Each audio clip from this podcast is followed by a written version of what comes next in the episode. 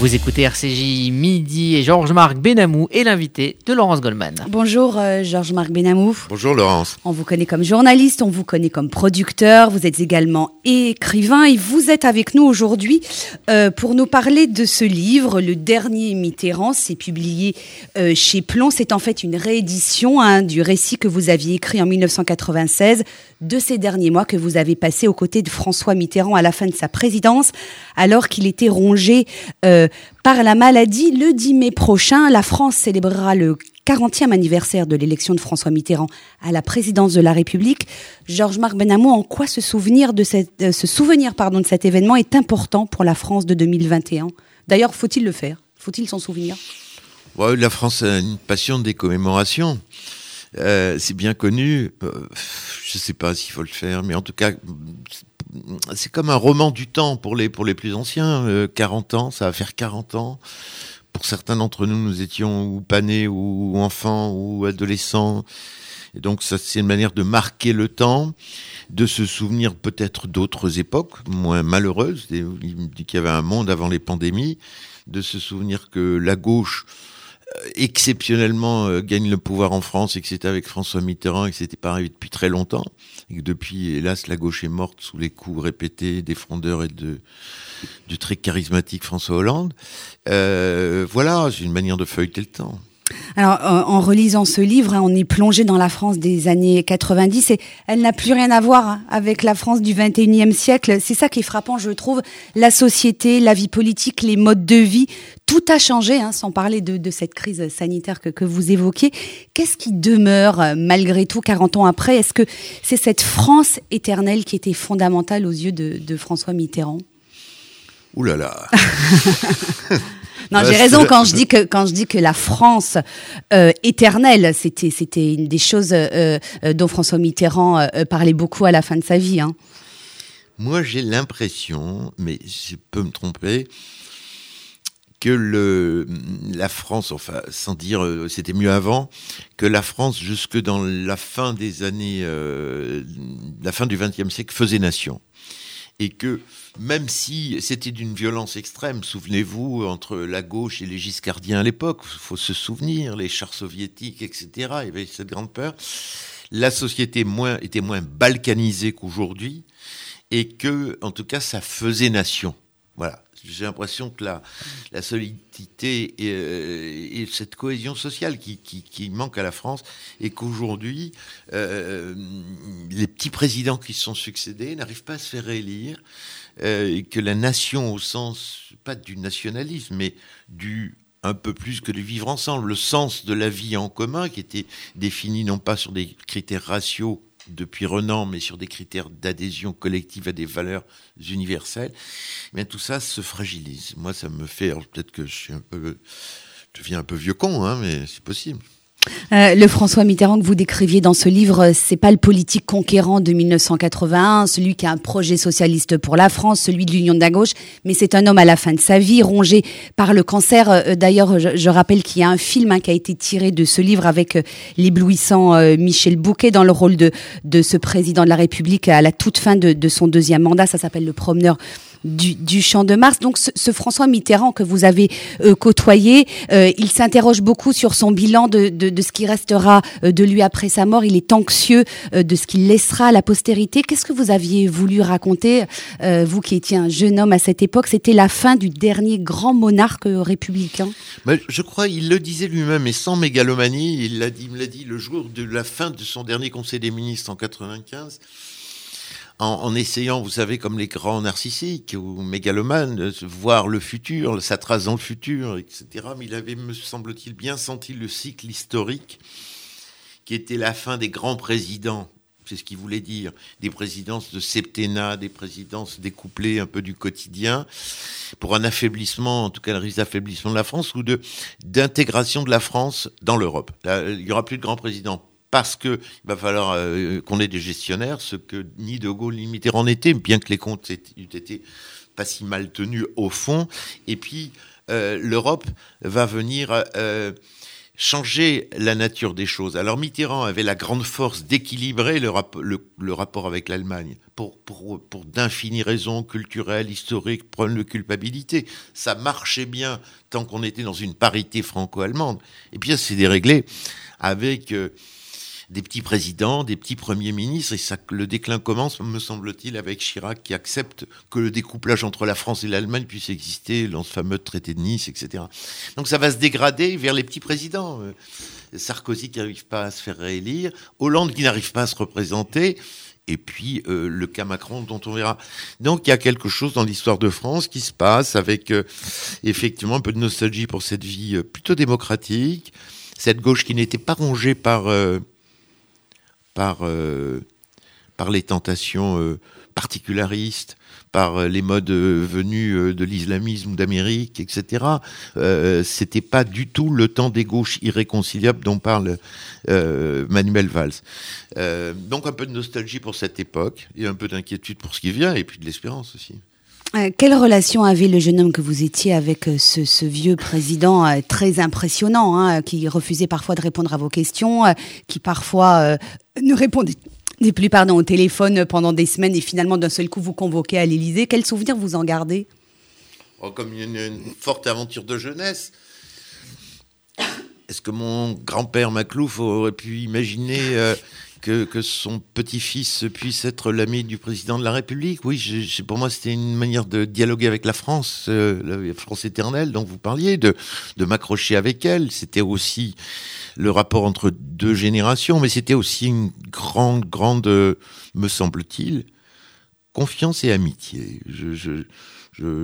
Pourquoi euh, Est-ce que il a toujours été proche des Juifs oranais puisqu'il était proche de Georges Dayan et des Bénichoux euh, Je ne sais pas. Euh, en tout cas, oui, l'histoire d'une amitié et, d'une confiance et aussi de, de, de certains accrochages. J'ai aussi, aussi euh, j'ai été le témoin de ces souffrances, de ces relations très complexes à la fin de sa vie entre la communauté juive et, et, Mitterrand, bien sûr. Est-ce qu'il y a encore des zones d'ombre autour de, du passé de François Mitterrand, notamment euh, son passé euh, sous Vichy, hein, son ambiguïté sur Pétain, vous en parlez dans le livre, son lien avec René Bousquet, tout ça, ça a perturbé la fin de, de, de sa présidence?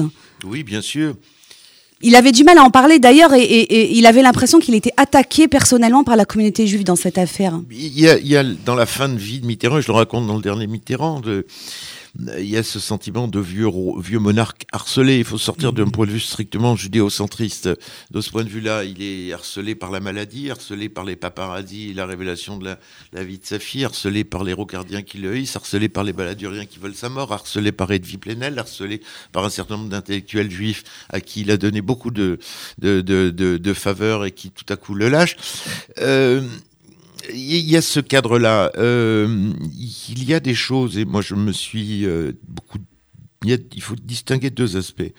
Euh, l'amitié, ou en tout cas les relations suivies avec Bousquet, et le fait qu'il n'ait pas convenu du rôle spécifique est particulièrement criminel de Bousquet, m'a beaucoup choqué et on s'en est expliqué. Ça a causé les périodes de froid dont on parlait son refus de s'expliquer, c'était pas de la solidarité avec Bousquet. Je crois qu'il y avait là beaucoup d'orgueil et une faute historique. Et puis par ailleurs, euh, le fait qu'il ait pu passer quelques mois de sa vie ou un an à Vichy, qui est, qui est euh, assez banal, pardon, ça va peut-être choquer. Je suis plus choqué par la continuité de la relation avec Bousquet. Euh, il, il s'évade du stalag, euh, il s'y évade d'ailleurs, et il le dit, et c'est vrai, j'ai pu le vérifier avec deux copains juifs. L'histoire est complexe. Il s'évade avec Georges Beauchamp et Bernard Finifter, deux copains juifs, ils sont là, les trois en cavale en plein Vichy. Et puis euh, ils se planquent, et, parce que c'est des prisonniers évadés. Et puis à un moment donné, ça semble un peu plus mauvais pour les deux juifs que pour lui, qui, s'en vont. Donc il ne peut pas dire que ce soit un antisémite, et on ne trouve pas de traces d'antisémitisme. Alors, il est de, famille, d'une famille très à droite, de la droite catholique, et il va, euh, comme plein de gens, pardon, hélas, euh, jusqu'en novembre 42, penser que Vichy est un bouclier. Et puis, il va clairement devenir ce qu'on appelle un Vichy-résistant, c'est un résistant qui n'est pas gaulliste et qui à partir de novembre 42, va devenir un vrai, un authentique résistant. De Gaulle, pour faire justice à ça, euh, De Gaulle le, nomme malgré tout ministre de la Libération. pendant pas très, longtemps, mais s'il avait été si mouillé dans Vichy qu'on le dit, euh, voilà. Donc il a le parcours assez, hélas, normal, ordinaire.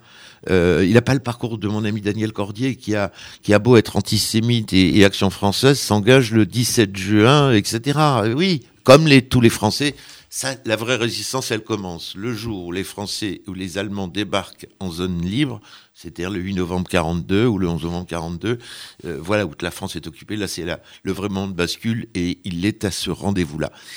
Mais de manière plus large, si on apaise le, débat euh, et sans effacer ce problème de Vichy, moi j'ai l'impression que les relations euh, entre la communauté juive et, François Mitterrand ont été très, très, très, très importantes.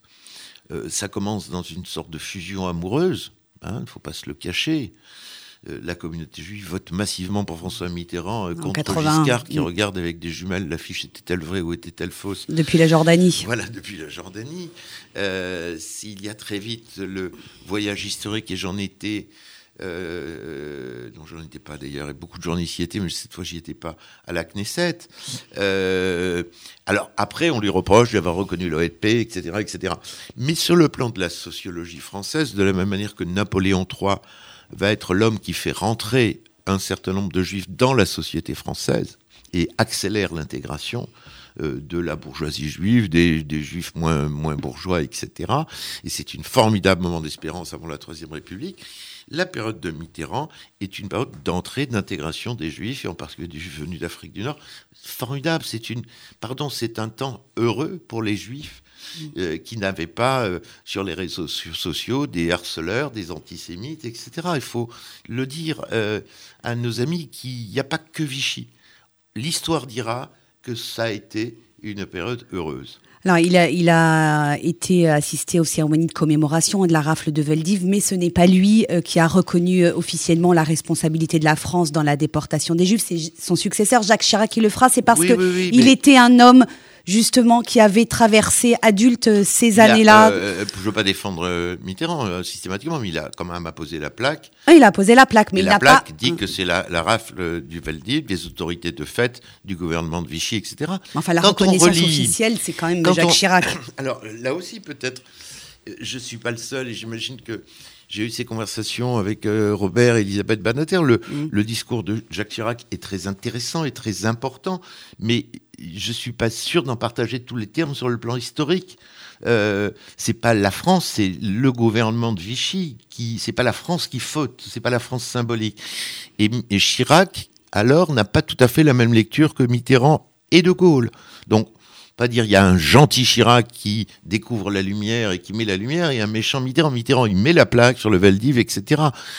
Alors, moi, j'ai eu des longues conversations avec Serge Klarsfeld, pour qui j'ai un immense respect. Euh, et j'ai écrit un livre, pas celui-là, sur la question juive, et, François Mitterrand, qui s'appelle Jeune homme, vous ne savez pas de quoi vous parlez. Et, Serge convient, euh, il a lu ce livre, il y avait une bataille et un bras de fer symbolique de 1983 à 1992, d'ailleurs la fameuse crise, le, tollé qui a au Veldiv, qui est organisé par un certain nombre d'ennemis de Mitterrand. Avec le, discours, on se souvient de Robert Banater euh, qui dit Vous m'avez fait honte. Avec Banater. Mm. Et il est vrai que Serge menait un combat politique dès 1983, il se bras de fer avec Mitterrand. Et le grand paradoxe, c'est que c'est Serge Klarsfeld qui a gagné le, bras de fer mémorial. Et qu'il l'a gagné parfois avec des méthodes un peu limitées lui-même. C'est une bataille politique qu'il voulait gagner. Donc, euh, euh, je pense qu'on peut nuancer les choses. Euh, euh, je, je, minore pas le discours de Chirac, mais je suis pas sûr d'en partager exactement la phraséologie. Un, mot sur la vie euh, privée de, François Mitterrand, qu'il a soigneusement caché pratiquement jusqu'au bout de, son mandat. On a appris l'existence de sa fille Mazarine tout à la fin. Aujourd'hui, tout a, bien changé. Hein. La vie euh, intime et privée des hommes politiques et des personnalités, elle explose au grand jour. On l'a vu encore avec euh, l'affaire euh, Olivier Duhamel. Un secret comme celui d'une double vie qui a été celle de François Mitterrand, ça serait plus possible aujourd'hui? Oui, il y a, il n'y avait pas de téléphone portable, il n'y avait pas de Twitter, etc. Donc forcément, dans la cour de réaction de la petite Mazarine, il y a bien un jour quelqu'un qui aurait pris une photo et l'aurait balancé sur Twitter. Donc tout a changé effectivement avec cette, euh, cette ère de la transparence ou dictature de la transparence. Et on voit tout aujourd'hui. Faut-il s'en féliciter? Est-ce qu'il y a des héritiers? À François Mitterrand aujourd'hui euh, à gauche. Est-ce qu'il y a une pensée mitterrandienne euh, euh, selon vous et, qui, qui l'incarne aujourd'hui? Joker. Olivier Faure. Olivier Faure ou Jean Jaurès ou Léon Blum, c'est ça. Hein? Personne ne, se réclame franchement de son héritage. Hein. Ça a été compliqué d'ailleurs de gérer cet héritage. Mitterrand, il est pas d'héritier. Il faut se dire que quand même la, la, gauche au pouvoir dans ce siècle, c'est Léon Blum dans des circonstances exceptionnelles, Mendes France et très peu de temps, Mendes France dans des circonstances exceptionnelles et très peu de temps, et François Mitterrand un peu longtemps. À part ça, rien. Euh, donc Mitterrand, c'est l'homme d'un moment et c'est un caractère assez exceptionnel par euh, son sens de la conquête politique, son machiavélisme, sa profondeur politique, son cynisme, son humanité. Enfin, c'est un grand euh, monarque de, la politique et, aujourd'hui, je, vois peu d'héritiers. Quant à la pensée simple, c'est quoi le mitterrandisme d'aujourd'hui? Euh, Ça n'a pas beaucoup changé. Je crois que la gauche n'a rien compris. C'est la défense des ouvriers, des salariés.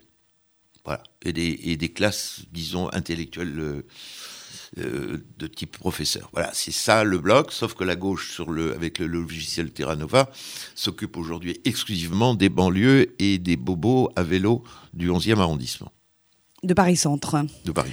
Euh, un dernier mot, euh, euh, Georges-Marc Benamou, cette histoire des années Mitterrand, elle paraît bien ancienne hein, aux jeunes d'aujourd'hui. Néanmoins, est-ce que cet épisode de la vie politique française, ça peut parler quand même aux jeunes d'aujourd'hui, 2021, ou est-ce que ça appartient définitivement au livre d'histoire? C'est une bonne question. Je ne me rends pas compte. je, pose la question à mon propre fils qui a 21 ans. Est-ce que ça lui paraît aussi loin que que, disons, je sais pas, moi, dans les années 30, nous, nous paraissait. Euh, Qu'est-ce qu'on peut en, conserver euh? En même temps, je pense qu'il y a quand même un relief et une singularité à Mitterrand. Euh, Giscard va s'effacer de l'histoire, Mitterrand, De Gaulle vont rester, Pompidou va un peu s'effacer aussi. Bon, l'histoire va remettre à sa place. Et puis, la relative instabilité, médiocrité d'aujourd'hui va peut-être mettre en relief euh, cette période-là, sans non plus l'idéaliser. Vous allez euh, refaire un documentaire sur François Mitterrand Non, film, non, un projet Non, c'est terminé. C'est derrière vous. Euh. Non, non, je, non, non, mais c'est pas mon sujet d'aujourd'hui. Mais je crois avoir dans ce livre, qui était mon premier livre, avoir tout écrit. C'est un livre que j'aime, qui a été beaucoup descendu par les mauvaises langues et beaucoup défendu, défendu par de grands écrivains que j'admire, comme Maurice Nadeau, Poirot Delpech et, illustré par le film de Guédiguian dont vous parlez. Je vous incite à voir.